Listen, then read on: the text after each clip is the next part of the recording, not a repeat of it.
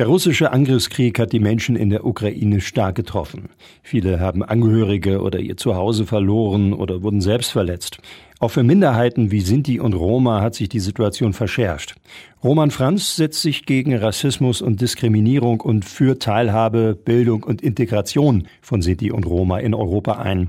Der EU-Parlamentarier und Sinto äußerte im Gespräch mit Radioaktiv, dass er deshalb für einen EU-Beitritt der Ukraine sei. Ich musste aber auch dann Kritik üben, weil ich dort die Situation der Menschen mit Romanes-Hintergrund in der Ukraine gesehen habe, die da zum Teil in unmenschlichen Situationen leben und ich selten so einen starken Antiziganismus und Rassismus erlebt habe wie in der Ukraine gegenüber den Roma, die dort leben. Das muss einem auch ganz klar sein. Das hat mich sehr überrascht, diese Situation. Aber das ist ein Thema, das wir bei einem EU-Beitritt niemals aus dem Auge verlieren dürfen, denn auch sie sind dazu verpflichtet, die Ukraine ist dazu verpflichtet, eine Roma-Strategie vorzulegen der EU und die muss angepasst sein und hier muss auch ganz klar gesagt sein, dass man Antiziganismus, auch Diskriminierung tatsächlich effektiv bekämpfen will.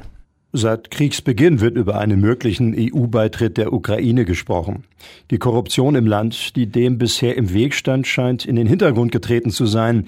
Fest steht, sollte die Ukraine der Europäischen Union wirklich beitreten, habe sie noch viel Arbeit vor sich, sagt Romeo Franz. Der Beitritt wird also, so wie ich das sehe, auch nicht so schnell stattfinden. Da werden einige Schritte noch vorher sein. Wenn wir das Glück haben, dass der Krieg, dass Russland als Aggressor da bald nachlässt und die Sache sich tatsächlich befriedet, dann kann man auch einen normalen Gang, sage ich jetzt mal, des Beitritts von der Ukraine erwarten. Aber ich wage stark zu bezweifeln, dass die Ukraine während des Krieges noch Mitglied der EU werden wird. Das glaube ich nicht. Es ist die Tür dazu geöffnet, aber dafür hat die Ukraine auch Aufgaben zu erledigen und von meiner Seite auch, was den Minderheitenschutz angeht in Bezug auf die Minderheit der Roma, hat sie da noch eine ganze, ganze Menge zu tun, bei der sie auch gerne Hilfe von uns annehmen darf.